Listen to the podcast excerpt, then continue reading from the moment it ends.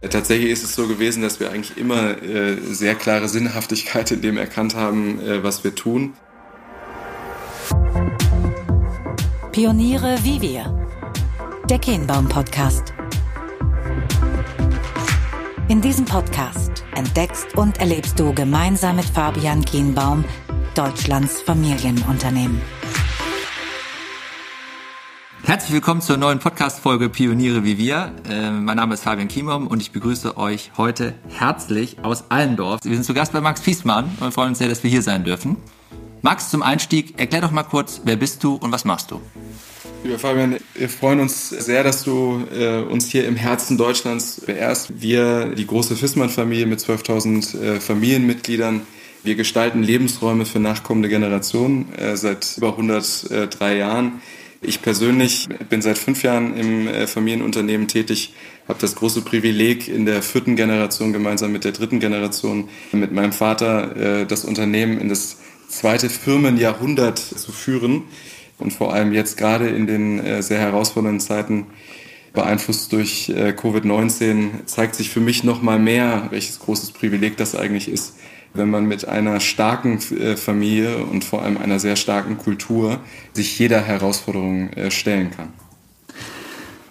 Max, vielen Dank. Ich glaube, das sind auch die wesentlichen Themen, die wir heute miteinander beleuchten wollen. Zum äh, Zeitpunkt der Aufnahme des Podcasts befinden wir uns in den Endzügen des dritten Quartals 2020. Und ähm, ich wäre sehr dankbar und, und wäre glücklich, wenn wir heute einmal, weil du hast es gerade angerissen, darüber sprechen könnten, wie die vergangenen Monate für euch waren als äh, Unternehmen, vielleicht auch als für dich äh, privat. Wie ihr diese Krise, diese Pandemie, wie ihr das äh, beleuchtet, gesteuert habt. Ähm, und du hattest es auch angerissen, was, glaube ich, in dem Gespräch bei uns gar nicht fehlen darf, die Frage, wie ihr das Thema sowohl digitale als auch kulturelle Transformation in den letzten Jahren, auch seitdem du da bist, sehr, sehr stark bewegt habt und äh, was ja auch mit dem Thema Purpose zu tun hat, Führung. Also ich glaube, äh, für genug Gesprächsstoff ist gesorgt für die nächste gute halbe Stunde. Lass uns einsteigen ähm, für diejenigen, die Fiesmann vielleicht nicht so gut kennen. Ich mache mal ein paar einleitende Sätze, du korrigierst äh, oder ergänzt.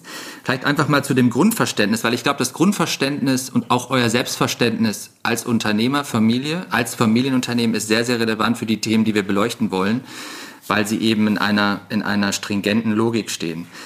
Vor drei Jahren seid ihr über 100 Jahre alt geworden, habt zu dem Zeitpunkt gesagt, auf in ein neues Jahrhundert. Also es war erstmal äh, toll, auch diese, diese Langfristigkeit dann auch zu, zu verbalisieren. Und ähm, das ist ja alles nachlesbar. Angela Merkel war zu Gast. ich finde, sie hat einen schönen Satz geprägt, dass das Unternehmen und ihr als Familie den Grundgedanken der sozialen Marktwirtschaft verkörpert. Ihr habt viele Auszeichnungen gewonnen ähm, ihr seid, ihr seid in vielen, vielen Stellen Vorreiter für, glaube ich, einen gelungenen Generationswechsel, wie du beschrieben hast, der jetzt noch fortschreitet. Aber ihr setzt euch natürlich auch mit einem Thema auseinander, was von höherer Relevanz ja im globalen Kontext gar nicht da sein könnte. Das Thema Energiewende, Klimawandel, Gebäudewende auch, so hast du es beschrieben. Also es gibt wirklich extrem viele Themen, auf die wir eingehen können. Und ihr habt aber im Sinne dieser Kontinuität und eurer Aufstellung im letzten Jahr dann auch nochmal äh, eure Governance etwas anders aufgestellt ähm, und ein paar Schwerpunktthemen herausgestellt. Wenn du das vielleicht einmal kurz skizzieren könntest, damit die Leute wissen, was macht Fiesmann eigentlich äh, und, und wie steuert, wie führt ihr dieses Unternehmen, dann wäre ich dir sehr verbunden und die Zuhörerinnen und Zuhörer wahrscheinlich auch. Also wir haben unser äh, 100-jähriges Firmenjubiläum äh, genutzt, um die Frage zu stellen, warum sollte es uns eigentlich äh, weitere äh, mal mindestens 100 Jahre geben? Jetzt kann man mit einem Augenzwinkern sagen, reichlich spät, um die Frage zu beantworten, aber besser spät als nie. Tatsächlich ist es so gewesen, dass wir eigentlich immer sehr klare Sinnhaftigkeit in dem erkannt haben, was wir tun.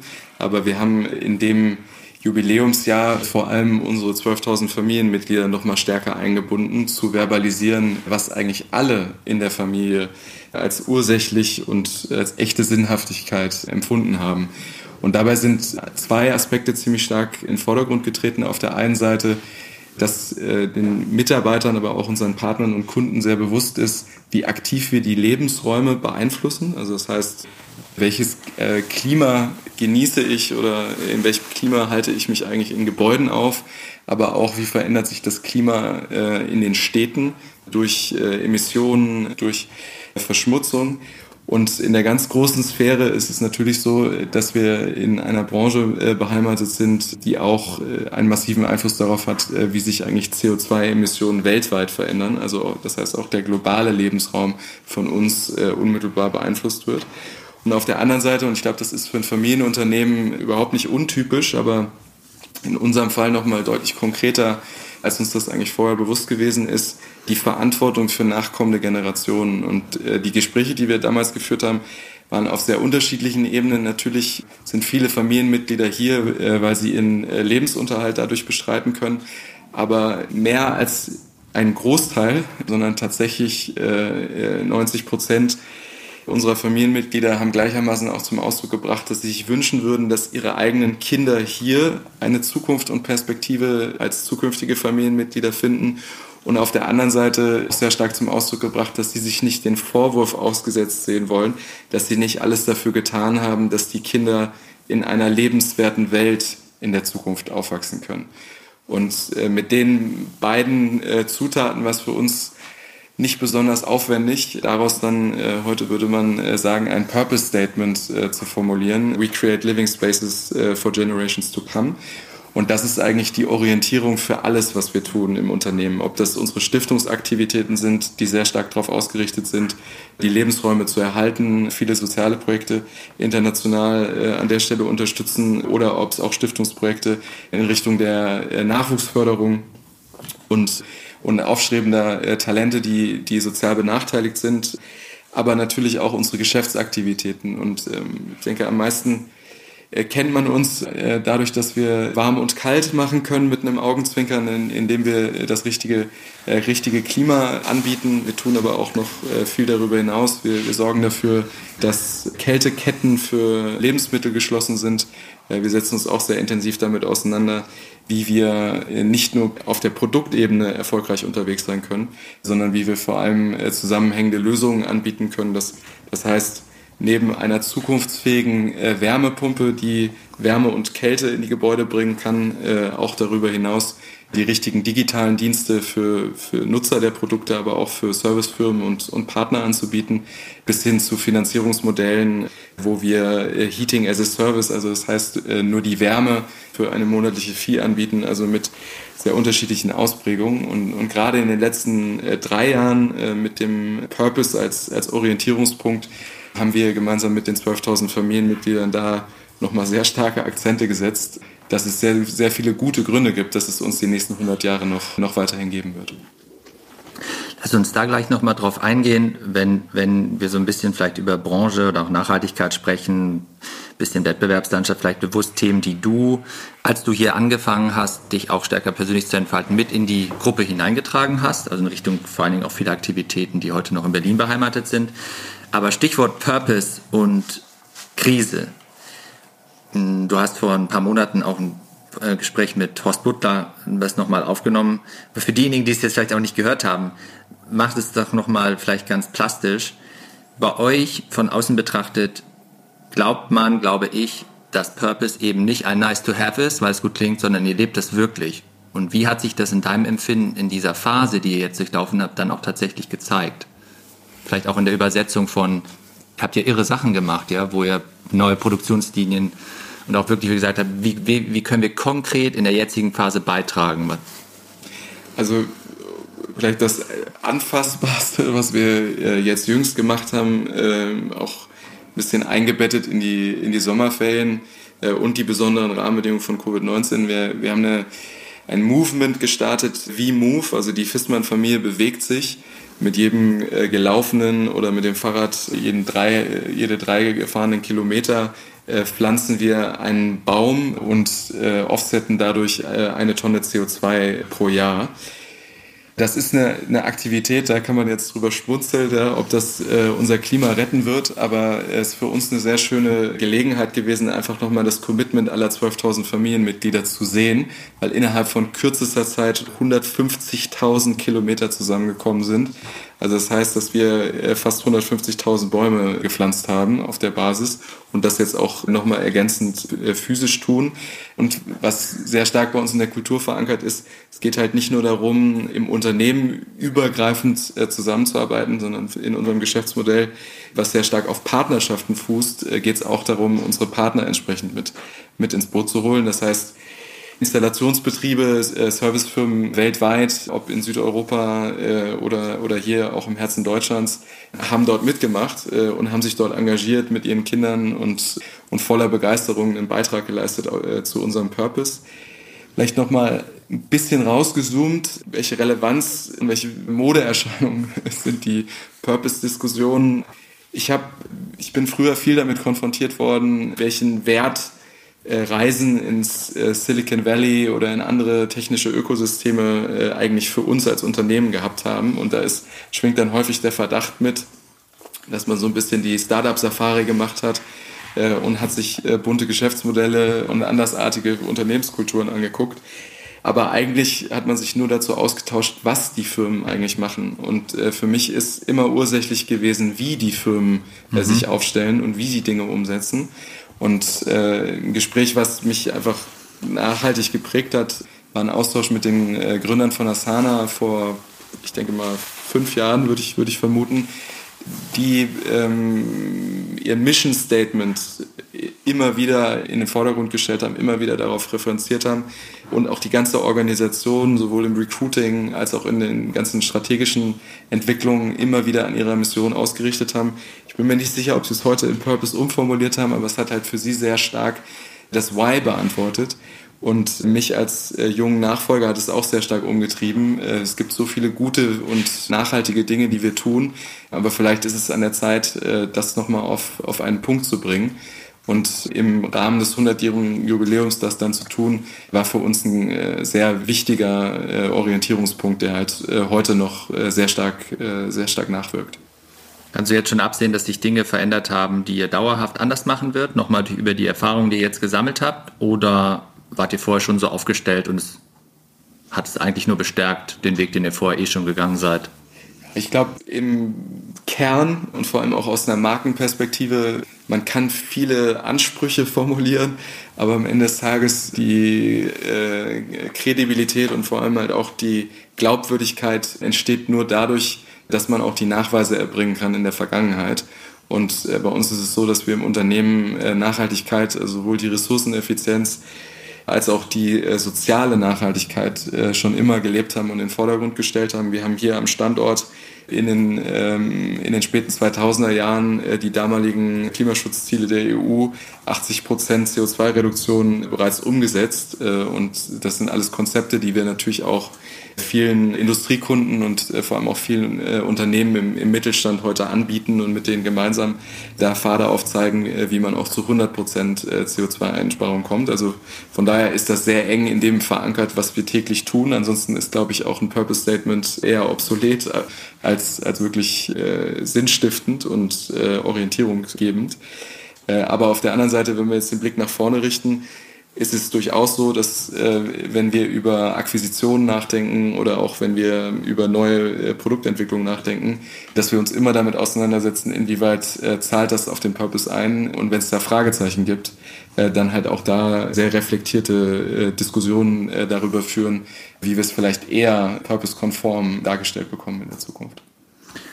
In jüngster Zeit habt ihr dann nochmal so bewusst herausgestellt, was mich persönlich sehr angesprochen hat, das Thema Trust also und auch so Mut habt ihr nach vorne gestellt, ähm, habt es in so einem kleinen Campaigning auch öffentlich gemacht.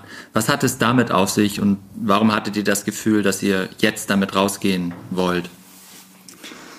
Ich glaube, das sind ganz viele Facetten. Das eine ist sicherlich der Tatsache geschuldet, dass wir gerade in dieser Zeit der großen Unsicherheit alle mutig handeln müssen. Ja? Und das heißt explizit nicht übermütig handeln, äh, wie das vielleicht der eine oder andere tut im Umgang mit der Pandemie, sondern eher äh, unseren Mut darin äh, zum Ausdruck bringen, dass wir positiv nach vorne blicken äh, und uns darauf konzentrieren, die Opportunitäten, die vielleicht heute als Herausforderung erscheinen, als Chance zu begreifen. Und das ist was, was bei uns in der FISMAN DNA sehr stark verankert ist, dass wir uns äh, niemals dadurch lähmen lassen, äh, dass die Rahmenbedingungen herausfordernd sind, sondern eher gucken, okay, hier verändert sich strukturell was.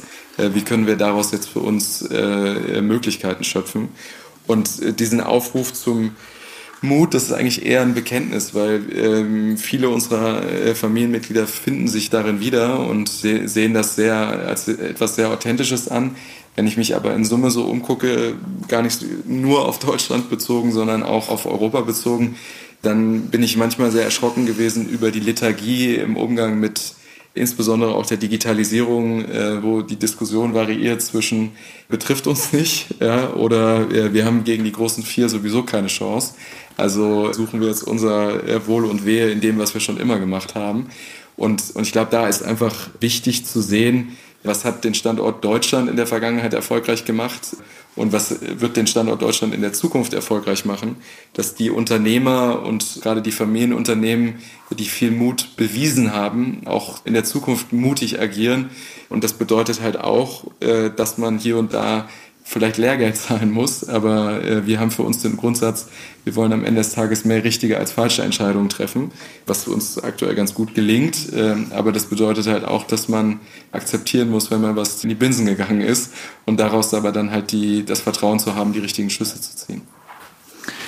Also ihr hört das, Max ist ja, äh, das war ja auch mein Eingangsstatement, ein, ein sehr bescheidener, aber trotzdem äh, stark progressiv äh, denkender Unternehmer und ich glaube, das ist ganz wichtig. Was mich jetzt nochmal interessieren würde, ähm, wenn du jetzt so, du bist jetzt gute fünf Jahre dabei, wenn du jetzt nochmal zurückblickst, wir haben über das Thema Purpose gesprochen, was ja heutzutage in aller Munde ist und damit immer die Gefahr einhergeht, dass es eben als ein Nice to Have von dem einen oder anderen gerne nochmal marketingseitig genutzt wird, nach dem Motto, das muss man heutzutage auch haben.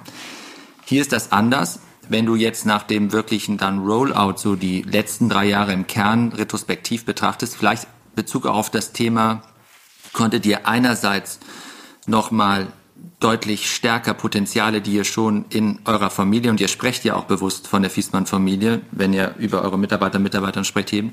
Aber was hat das auch bedeutet in Bezug auf vielleicht neue Kräfte von außen hinzuzuziehen? Hast du da gespürt Richtung Employer Branding? Das wäre etwas, was so attraktiv war, wo ihr ähm, sehr deutlich und klar auch die Sinnhaftigkeit dessen, was ihr hier macht, artikulieren konntet, dass das Gefühl hattest, das hat Überzeugungstäterinnen und Überzeugungstäter sehr bewusst angesprochen. Vielleicht auch vor dem Hintergrund des Standorts, muss man ja fairerweise dazu sagen. Äh, wie hat sich das so entwickelt? Wie, wie bewertest du das? Und wärt ihr heute da, wo ihr seid, wenn ihr das nicht gemacht hättet? Also ich ich glaube, die, die kurze Antwort ist, wir sind ein Unternehmen, was sich auf Überzeugungstäter stützt. Und als ich vor fünf Jahren äh, formell ins Unternehmen eingetreten bin, als in einer äh, Unternehmerfamilie, ist der äh, Zeitpunkt des echten Eintritts, äh, ich würde sagen, eher fließend.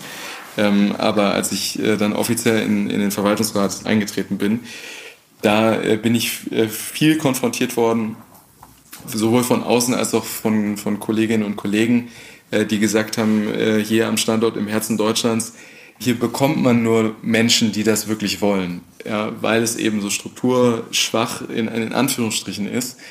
Und ich habe damals das äh, nicht als Provokation empfunden, aber ich habe mir natürlich schon viele Gedanken gemacht, ähm, ist das für uns der limitierende Faktor, um äh, wachsen zu können in der Zukunft und äh, sind vor allem äh, Kompetenzen, die wir heute nicht im Unternehmen haben, äh, sind wir da an einem Punkt, ähm, äh, wo, wir, ähm, wo, wo, wir hier den Zugang nicht haben werden, äh, um uns da entsprechend zu verstärken. Und die Antwort war ähm, eigentlich mehr geteilt darauf, dass wir auf der einen Seite gesagt haben, wir brauchen die richtigen Standorte und plural bedeutet, dass äh, Allendorf für uns ein zentraler Standort ist, aber es gibt auch noch andere wichtige Standorte.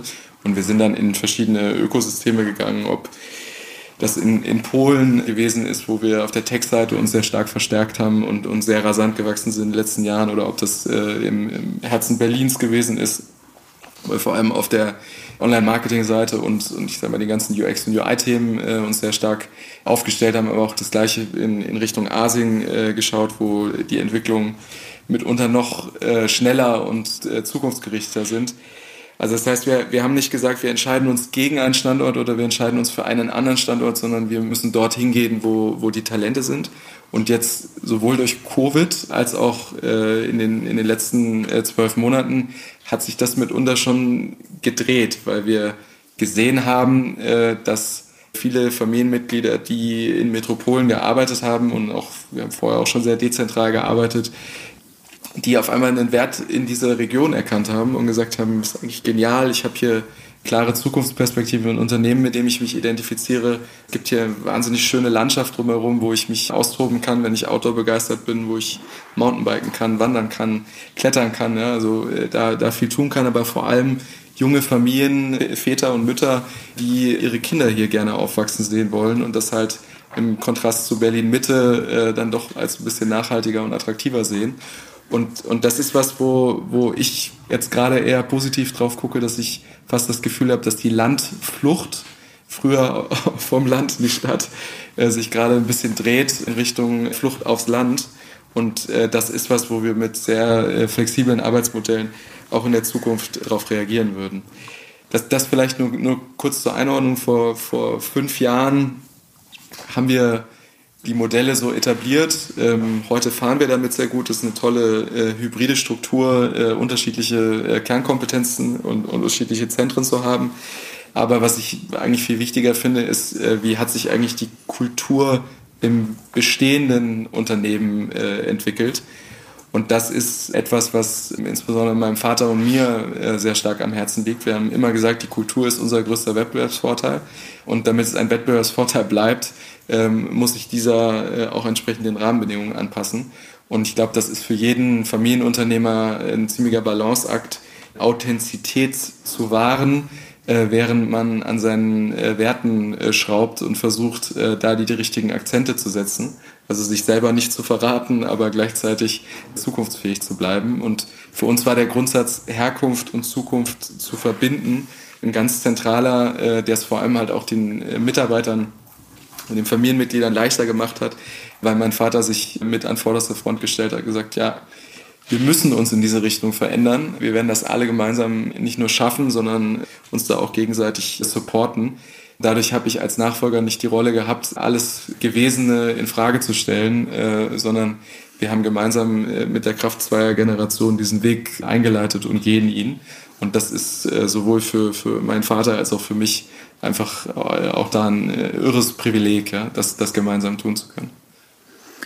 Ähm, ich habe euch beide ja erleben dürfen und finde, das Schöne daran ist, dass man den, man den tiefen gegenseitigen Respekt, den ihr beide füreinander verkörpert, spürt und dass ihr glaub, gleichzeitig, glaube ich, auch über die Erkenntnis deines Vaters zu der damaligen Zeit zu sagen, da kommt ein Thema auf uns mit Digitalisierung, wo du wahrscheinlich äh, prädestiniert dafür bist, äh, das äh, in vorderster Front zu machen, zu treiben und dir auch den Raum zu geben, dass das sehr gut funktioniert hat. Ähm, du hast gerade so ein bisschen angerissen, würdest du sagen, wie ist dein Stil? Also wie würdest du das beschreiben? Du hast ja viele neue Elemente hineingebracht in die Organisation. Du hast von Kulturveränderung gesprochen. Es geht ja auch um die Frage der Instrumente. Also ähm, in der Form All-Hands-Meetings und was du gesagt hast in Bezug auf das Thema, wie sich, wie sich viele der Tech-Konzerne eben auch steuern, führen, äh, welche Kommunikationsinstrumente äh, sie da zum Einsatz bringen, ist ja etwas, äh, was ihr ja gemacht habt und was, glaube ich, sicherlich auch seinen Beitrag geleistet hat. Würdest du, wie würdest du das beschreiben? Das Thema Servant Leadership, das stresst ihr ja auch als ein Selbstverständnis und das finde ich sehr stark und glaubhaft, aber vielleicht kannst du da noch mal so ein bisschen vielleicht auch die Reise, die du da bestritten hast, als du angekommen bist, in der Sensibilität für das, was da war, gleichzeitig eben aber auch Zukunftsfähigkeit vorzubereiten? Ich glaube, für mich ganz persönlich zentral und ist mir auch jetzt in der Krise nochmal äh, sehr bewusst geworden, ist dieses uneingeschränkte Vertrauen, was mir mein Vater entgegengebracht hat, was ich äh, nur andeutungsweise durch äh, vorangegangene Leistungen rechtfertigen konnte dass das was ist, was ich äh, zu 100 Prozent auch weitergegeben habe an die Organisation. Und das ist einfach für, ich glaube, viele Familienunternehmen, Unternehmerkonstellationen ähm, der, der größte Schlüssel zum Erfolg, wenn man weiß, äh, dass man auch mal Fehlentscheidungen treffen darf, ja, und ähm, uns vielleicht auch einen effizienteren Weg gegeben hätte, da, hinzukommen mit, mit äh, jahrzehntelanger äh, Erfahrung ähm, und mir das zugestanden wurde, da auch mal falsch abzubiegen und aber selber zu erkennen, dass das vielleicht nicht der richtige Weg ist äh, und, und dann äh, da entsprechende Änderungen vorzunehmen. Also ich glaube, das, das hat mich sehr geprägt äh, in der Art und Weise, ähm, wie ich dann anderen entgegengetreten bin. und ähm, ist was, was ich meinem Vater nicht nur wahnsinnig hoch anrechne, sondern wo ich einfach den, den allergrößten äh, Respekt als äh, junger Familienvater äh, vorhabe. Und auf der anderen Seite ist es so, dass, äh, dass wir uns in den Anfängen wirklich wenig äh, Gedanken darüber gemacht haben, äh, wie müssten wir jetzt eigentlich unser Führungsverhalten neu ableiten, sondern wir haben uns eher darauf konzentriert, äh, unsere Werte nochmal äh, zu schärfen und auf den Punkt zu bringen. Werte sind das, was man wertschätzt und idealerweise äh, ein gemeinsamer Nenner, ähm, der aber vor allem, äh, wenn man auf der Recruiting-Seite äh, dann doch noch ein bisschen aktiver wird, äh, ein ganz zentrales Element einnimmt, weil wir ähm, natürlich uns nur mit Leuten verstärken wollen, die äh, uns auch kulturell äh, weiterbringen und gleichzeitig nach innen gerichtet unseren eigenen Familienmitgliedern die Möglichkeit geben wollen, entlang von, ähm, von unseren Werten sich, sich entsprechend äh, weiterzuentwickeln. Und das das hat für uns äh, sehr gut funktioniert und war auch ehrlich, ehrlicherweise eine Hinleitung zu unserem Purpose Statement. Äh, also wir haben in dem Jahr davor äh, dann unsere Werte nochmal auf den Punkt gebracht, abgeleitet aus unseren seit 1966 bestehenden Unternehmensgrundsätzen und da auch wieder Herkunft und Zukunft verbunden. Also nicht alles nur in Frage gestellt, sondern die Dinge, die uns erfolgreich gemacht haben, in der Zukunft erfolgreich machen werden, betont und andere Sachen dazu addiert. Und dann tritt die Rolle äh, des vielleicht verändernden Nachfolgers ziemlich in den Hintergrund, weil es eine Gemeinschaft ist, die sich da in die Richtung, Richtung bewegt. Also es ist ein großes Führungsteam, die sagt, da stehen wir dahinter und das machen wir äh, und wir machen das mit äh, dem größten Commitment und dem größten Elan. Und das ist genau das, äh, ist genau die Bewegung, ähm, wie wir jetzt hier nach vorne schreiten. Vielleicht, noch ein Aspekt zum Thema Servant Leadership. Ähm, bin sehr unterschiedlich sozialisiert worden, um das ganz offen zu sagen. Also auf der einen Seite, äh, wer ein technisches Studium an einer technischen Universität absolviert hat, der hat jetzt äh, vielleicht äh, viel gesehen, wie er sich äh, nicht verhalten würde in der Zukunft, ja, äh, um es mal äh, so mit einem Schmunzeln zu formulieren. Äh, auf der anderen Seite habe ich in, ich habe lange Zeit in Asien gelebt. Dort habe ich wahnsinnig viel äh, Dynamik und und das Nutzen von Chancen äh, gesehen, aber vielleicht auch nicht immer mit der größten äh, Werteverankerung, ja, sondern äh, eher äh, eher sehr kurzfristig gedacht.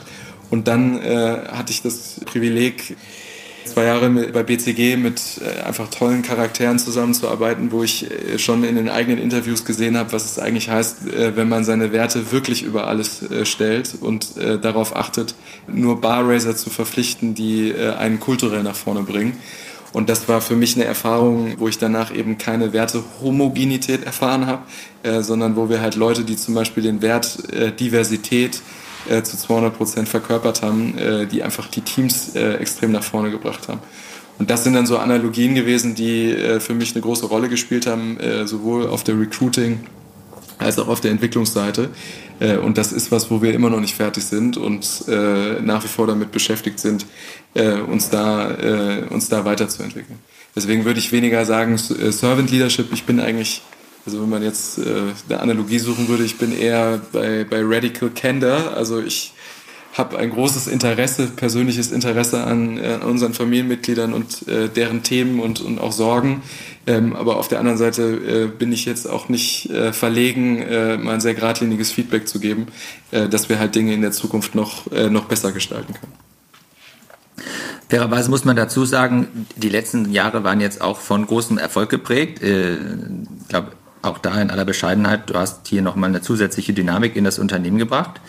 Aber das Schöne ist ja, äh, das ist euch ja eigentlich nicht genug, ähm, sondern ihr habt ja mit dem Maschinenraum, vielleicht kannst du das nochmal kurz skizzieren, Sinngemäß seid ihr noch mal einen Schritt weiter gegangen, auch in Ableitung dessen, was ihr euch auf die Fahnen geschrieben habt, aber mit dem Maschinenraum, wo ja auch andere Familienunternehmen und Mittelständler in Berlin äh, sich treffen, so eine Art Plattform. Vielleicht kannst du das noch mal kurz ausführen. Also warum überhaupt und ähm, wie ist das angelaufen? Ich glaube, es sind drei Sachen, die da äh, zu wichtig sind. Also das eine ist, ähm, wir haben wahnsinnig viel gelernt in den letzten fünf Jahren. Wir haben auch viel gelernt, wie man es äh, nicht machen sollte und, und daraus für uns einfach äh, ganz wertvolle Schlüsse gezogen. Und ich glaube, Teil der sozialen Marktwirtschaft äh, ist, ist nicht nur das soziale Engagement als Unternehmer, sondern auch, dass man sich unter Unternehmern äh, und unter Unternehmen äh, so austauscht, dass Lernkurven nicht mehrfach gegangen werden müssen, äh, sondern dass man äh, da, äh, um den Standort Deutschland zu stärken, äh, sich, sich, entsprechend miteinander austauschen kann. Das ist das eine, aber das andere ist, wir haben die Deutungshoheit und äh, das finale Wissen nicht gepachtet. Also äh, wir, wir wissen, dass wir von anderen Unternehmen auch äh, wahnsinnig viel lernen können und auch durch den Austausch extrem viele äh, neue Erkenntnisse entstehen. Und genau das war jetzt vor allem auch in der Krise und auch im, im Vorhinein äh, an vielen Stellen der Fall, dass, dass wir unsere Ansätze einbringen und dann äh, da andere Erfahrungswerte dazukommen, äh, die uns einfach nochmal schneller zur Erkenntnis führen. Und der dritte Aspekt, ähm, so wie wir in unserem Angebot aufgestellt sind als äh, Solution, als Lösungsanbieter, ähm, sind wir darauf äh, angewiesen oder haben das Angebot so gestaltet, dass wir ähm, jetzt hier keine Anglizismen bedienen, aber dass wir sehr stark in Ökosystemen denken. Also das heißt, um äh, die Lebensräume für nachkommende Generationen äh, äh, lebenswert zu gestalten, ähm, müssen wir viele, viele Partnerschaften pflegen und ausbauen. Und da ist es einfach schön, wenn es eine Umgebung gibt, in der man äh, neue Ideen ausprobieren kann äh, und wenn man dann merkt, die fliegen, äh, die dann auch gemeinsam zu institutionalisieren. Und wir nutzen den Maschinenraum selber als Unternehmen, äh, um als Teil von unserem Innovationsprozess, wo wir einfach ab einer gewissen Stage sagen, jetzt sind wir an einem Punkt, äh, wo wir nicht mehr äh, PowerPoints und äh, und grobe Businesspläne diskutieren wollen, sondern lass uns doch mal das Thema jetzt äh, äh, aus der Taufe heben und äh, in einem drei Monats Sprint äh, gucken, wo wir rauskommen und wenn wir denken, es ist vielversprechend, äh, dann halt auch die Chance haben, das äh, wieder zu institutionalisieren. Lass uns damit langsam so auf die Zielgerade einbiegen. Ähm, vielleicht nochmal ein, zwei Fragen zu dem Thema neben dem Maschinenraum, auch so erste Aktivitäten, die du in Berlin gemacht hast. Äh, wie hat das so funktioniert in Richtung von den Entwicklungen? Vielleicht kannst du das nochmal so skizzieren, was man jetzt mit Deep Tech und Prop Tech und was das, was da sich so alles tut, auch in den Kernbranchen, in denen ihr euch bewegt. Was entsteht da so? Wie, wie ist da deine Wahrnehmung? Vielleicht auch, äh, was, was hat sich äh, als Erfolg herausgestellt oder weil du auch gerade so ein bisschen davon gesprochen hast, was hat sich vielleicht auch nicht so bewahrheitet? Wie ist so dein Blick darauf, äh, dass du da nochmal so ein Gefühl dafür bekommst? Weil als Familienunternehmen wart ihr und seid ihr ja mit den Themen sehr präsent und ich finde schön, dass ihr, dass ihr euch auch dahingehend öffnet und dass ihr da auch auf Inspirationssuche seid von anderen Unternehmen, dass man es co-kreativ machen will. Aber wenn du das vielleicht nochmal beleuchten kannst, weil es damit ja auch für dich so im Kern losginge, bevor du dann auch hier nach Allendorf gekommen bist. Also ich ich, da muss man vielleicht die äh, Ausgangssituation von damals noch ein bisschen stärker sehen. Ähm, wir, wir haben gesehen, dass es ähm, viele Trends in unserem erweiterten Umfeld gibt, von denen wir ähm, noch nicht erkannt haben, wie stark wirkt sich das eigentlich auf unser Kerngeschäft aus und äh, vor allem auch äh, um äh, Innovations Führer in äh, unserer Branche zu, zu sein und zu bleiben, äh, wir auch den, den Blick ganz weit nach vorne werfen äh, müssen. Und ähm, im Google-Umfeld spricht man viel von kombinatorischer Innovation, also wie kann man eigentlich mehrere technologische Sprünge miteinander kombinieren, um ein noch besseres Angebot oder noch produktivere und effizientere Prozesse darzustellen. Und das haben wir gespürt, ja, dass äh, unser Geschäft jetzt nicht nur durch IoT äh, auf einmal ganz andere Dienste ermöglicht, sondern äh, dass lernende Algorithmen einen, einen riesen Unterschied für äh, unser Serviceangebot und, ähm, und auch unsere eigenen Prozesse haben wird. Und deswegen war die Entscheidung für uns ziemlich klar. Ähm, wir sehen hier eine Investment-Opportunität, dass einfach viele Unternehmen äh, in den, äh, im, im Deep Tech-Bereich hochkommen werden die für Europa wichtig sind, um, um, um nachhaltig wettbewerbsfähig zu sein. Und auf der anderen Seite sehen wir halt auch die Relevanz für uns im Unternehmen, vielleicht nicht sofort, aber in der Mittelfrist äh, das äh, anwenden zu können und, und vor allem halt auch einordnen zu können. Und deswegen haben wir damals äh, Vito Ventures gegründet und, und da äh, eher mutige Investments gemacht als äh, äh, risikominimierende. Und das gleiche galt für, für WhatX, dass wir halt aus dem eigenen Unternehmen heraus äh, viele Themen gesehen haben, die einfach radikale Technologien, radikal verändernde Technologien äh, bedurft haben und auf der Basis dann halt äh, Firmen ausgegründet haben, die, die äh, jetzt ja auch in Reihe äh, externes Funding bekommen haben. Und das sind für uns Aktivitäten gewesen, wo wir halt sehr gut rausgefunden haben, was beeinflusst uns. Ich bin der festen Überzeugung, man kann nur die richtigen Entscheidungen treffen, wenn man den Kontext verstanden hat. Und äh, da die Sachen besser zu kontextualisieren. Und äh, danach sind wir äh, in eine Phase übergegangen, wo wir ganz viel von dem äh, in, den, in den sukzessive in den Kern übertragen haben. Äh, und anstatt, äh, wie das viele Berater machen, mit den Horrorszenarien um die Ecke zu kommen, äh, morgen wird es euch nicht mehr geben, wenn ihr euch nicht sofort wandelt, halt eher zu zeigen, guck mal, es ist total logisch, was hier passiert. Und es ist für uns einfach eine Riesenchance, weil wir haben die Themen jetzt auf dem Schirm und, und entsprechend umrissen. Gibt es auf der Welt äh, ein Unternehmen, das so operiert wie ihr? Weil ihr seid ja weltweit unterwegs, du warst auch in Asien. Also sind da noch andere Player, von denen du sagst, hey, da, die machen viel richtig, das ist spannend oder da können wir noch lernen? Oder gibt es da andere Branchen, wenn du von Kontext gesprochen hast, Analogien, die du bilden kannst? Ich glaube, das ist ja am Ende entscheidend, weil ihr seid ja auch nun mal global aufgestellt und unterwegs. Wie ist das?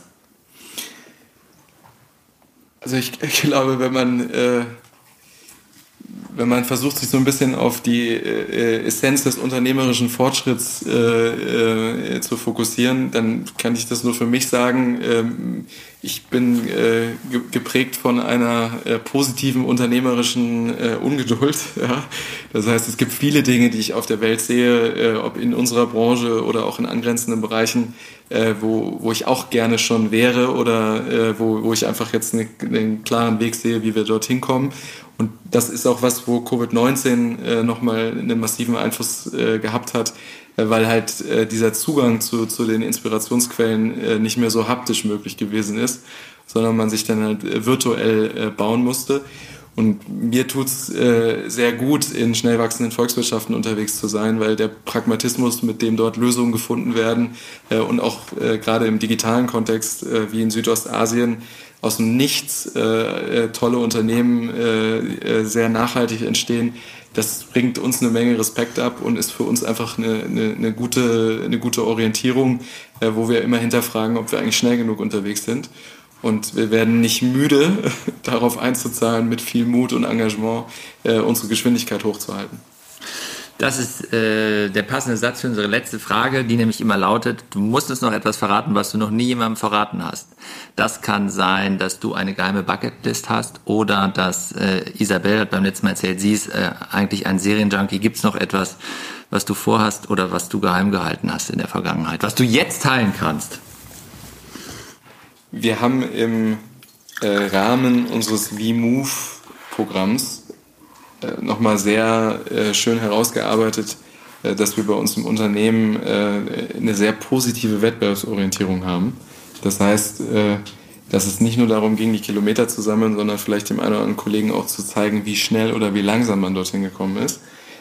Und etwas, was ich noch nicht in der Breite geteilt habe, aber für mich ganz tief im Inneren schon fixiert habe, wenn das nach Covid wieder möglich ist, ist am äh, Ötztaler Bergmarathon teilzunehmen. Das sind schlanke, weiß nicht, 260 Kilometer mit 3000 Höhenmetern. Also schon machbar. Aber ich weiß genau, wenn ich dieses Announcement jetzt rausgebe, dass es mindestens fünf Kollegen geben wird, äh, die mir äh, jetzt schon eine äh, Zeit vorgeben und nicht müde sein werden, das mit mir gemeinsam zu erreichen. Da freue ich mich schon drauf. Ähm, also in diesem Sinne äh, wird auch da die notwendige und richtige Geschwindigkeit äh, entscheidend sein. Perfekter Abschluss. Äh, We Move. Äh, vorwärts immer. Max, lieben Dank für deine Zeit, äh, unseren Austausch und wir hören uns beim nächsten Mal wieder. Danke.